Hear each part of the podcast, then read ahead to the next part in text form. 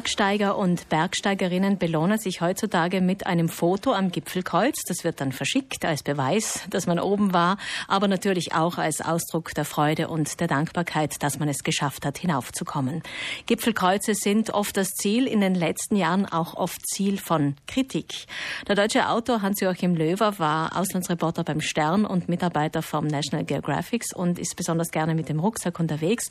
Und heute ist er bei uns. Herr Löwer, guten Morgen noch einmal. Einen schönen guten Morgen. Wie kamen Sie denn überhaupt auf die Idee, Geschichten über Gipfelkreuze zu sammeln? Ja, mir ging es jahrelang nicht anders als anderen Bergsteigern auch. Man ist am Gipfelkreuz angekommen, erschöpft, aber glücklich, äh, liegt in der Sonne, genießt die Aussicht und irgendwann mal in der Nähe von Garmisch-Partenkirchen, äh, einem ganz unscheinbaren Berg, gleitet der Blick auf das Kreuz und die Frage erhebt sich plötzlich, wieso steht das eigentlich da? Wer hat das denn gemacht. Das ist ja nicht vom Himmel gefallen. Es ist zwar dem Himmel nah, aber es ist von Menschen gemacht worden. Und hinaufgetragen worden. Wer hat das hinaufgetragen? Mhm. Wer hat es erdacht? Wer hat es gemacht?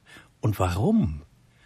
Welche Schicksale, welche Gefühle, welche Ideen stecken denn in solchen Kreuzen und welche Geschichten?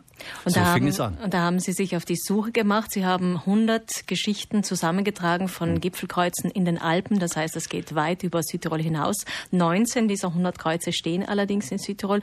Was für Geschichten haben Sie denn gefunden? Vielleicht zwei exemplarisch, wenn möglich aus Südtirol? Das Erstaunliche, was ich am Anfang nicht ahnen konnte, denn ich habe mich ja langsam vorangetastet, ist die ungeheure Vielfalt an Gründen, weshalb man ein Gipfelkreuz errichtet hat.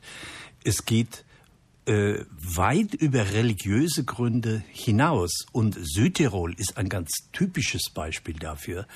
Ähm, äh, in Südtirol, die ganze Südtiroler Geschichte lässt sich im Grunde an Gipfelkreuzen entlang verfolgen. Sie stehen als Zeugen ganz bestimmter Abschnitte und äh, Sie finden zum Beispiel äh, bei Sand in Taufers in der Nähe auf dem großen Moosstock, ähm, äh, ja, das Kreuz steht nicht mehr, aber dort sind im Jahre 1956 junge Einheimische auf die Idee gekommen, ein Gipfelkreuz zu bauen, um einen Spruch daran zu nageln mit mhm. Holzbuchstaben. Jeder Holzbuchstabe wurde zurecht gesägt und mit einem Nagel ans Kreuz geschlagen, und der Spruch, der dann am Querbalken stand, lautete Lass nicht zu viel den Südwind wehen, sonst könnte unser Land vergehen. Setz lieber mehr den Nordwind ein, dann kommt ins Land mehr Sonnenschein. Das war damals in diesen Zeiten eine ziemliche Provokation und die Erbauer mussten das wissen. Es dauerte nur noch ein paar Jahre, dann gingen im Pustertal die ersten Bomben hoch. Und äh, dieser Spruch und dieses Kreuz haben gerade drei Tage gehalten. Dann hat der Wind alles wieder umgerissen. Mhm. Und die armen Leute hatten den Spruch für nichts genagelt. Denn der beschädigte Querbalken musste dann gekürzt werden, sodass der Spruch nicht mehr draufpasste. Und die armen Leute haben sich zur Erinnerung die einzelnen Buchstaben in die Hosentaschen gesteckt und nach Hause getragen. Sehr schöne Geschichte.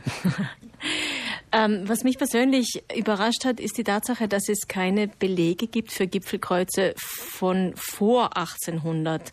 Das heißt, äh, älter als 200 Jahre kann man das gar nicht zurückbelegen. Wie war denn diese Erkenntnis jetzt für Sie eigentlich, Herr Löwer? Es hat mich nicht so überrascht, weil die Berge äh, vor 1800 ja im Grunde kaum aufgesucht wurden. Mhm. Wieso die Einheimischen hatten keine Gründe, auf die Berge hochzugehen.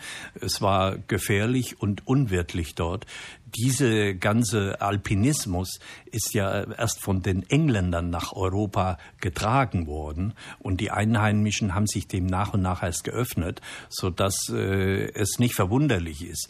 Ähm, es kann natürlich sein, dass einzelne Gipfelkreuze vorher schon mal errichtet wurden. Ich habe mehrere Hinweise darauf bekommen, aber es gibt keine Belege, es ist nichts dokumentiert. Das erste belegbare Gipfelkreuz in den Alpen ist das am Großglockner. Das wurde im Jahr 1800 aus Anlass der Erstbesteigung gebaut. Das macht man heutzutage ja auch nicht mehr. Es gibt ja in den Alpen gar keine Erstbestagten mehr. Gipfelkreuzbauer sind meistens wortkarge Männer. Konnten Sie trotzdem etwas über deren Motivation herausfinden? Sie haben gesagt, die Motivation war teilweise recht unterschiedlich. Viele Menschen haben sich nachgerade gewundert, dass ich so impertinent äh, fragte, äh, wie das genau gewesen sei, was die Menschen veranlasst habe. Äh, bei vielen hatte ich den Eindruck, dass der Wert ihres Gipfelkreuzes es erst durch meine ständige Fragerei ihnen erstmal klar mhm. geworden ist.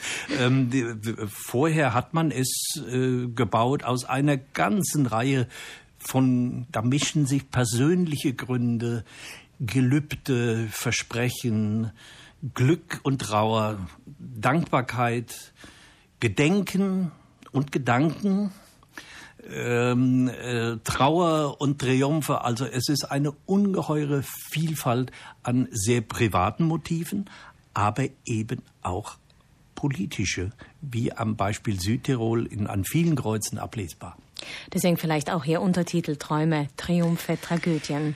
In den letzten Jahren wurde immer wieder Kritik laut an diesen christlichen Symbolen in den Alpen und ob das noch zeitgemäß wäre. Herr Löwer, Sie haben ja so viele Gipfelkreuze also auch selbst besucht und so viele erforscht. Was sagen Sie solchen Kritikern? Mein Verhältnis zu den Gipfelkreuzen ist natürlich sehr eng geworden und ich denke mir, äh, es ist, es stecken nicht nur so viele menschliche Gefühle, sondern auch so viel menschliche Kreativität in vielen Kreuzen drin. Ähm, ähm, warum sollte dafür kein Platz auf dem, einem Gipfel sein? Ein Gipfel ist immer noch ein erhabener Platz, auf den Menschen eine ganze Menge von Gedanken und Gefühlen projizieren. Hans-Joachim Löwer, Autor des Buches Gipfelkreuz, Kreuze, Träume, Triumphe, Tragödien, das im Athesia Verlag erschienen ist. Ein wunderschönes Buch mit vielen Informationen und auch vielen Bildern. Morgen im Treffpunkt haben Sie bei uns im Radio die Gelegenheit, dieses Buch zu gewinnen. Herzlichen Dank, Herr Löwer. Alles Gute. Ich bedanke mich. Schönen Tag.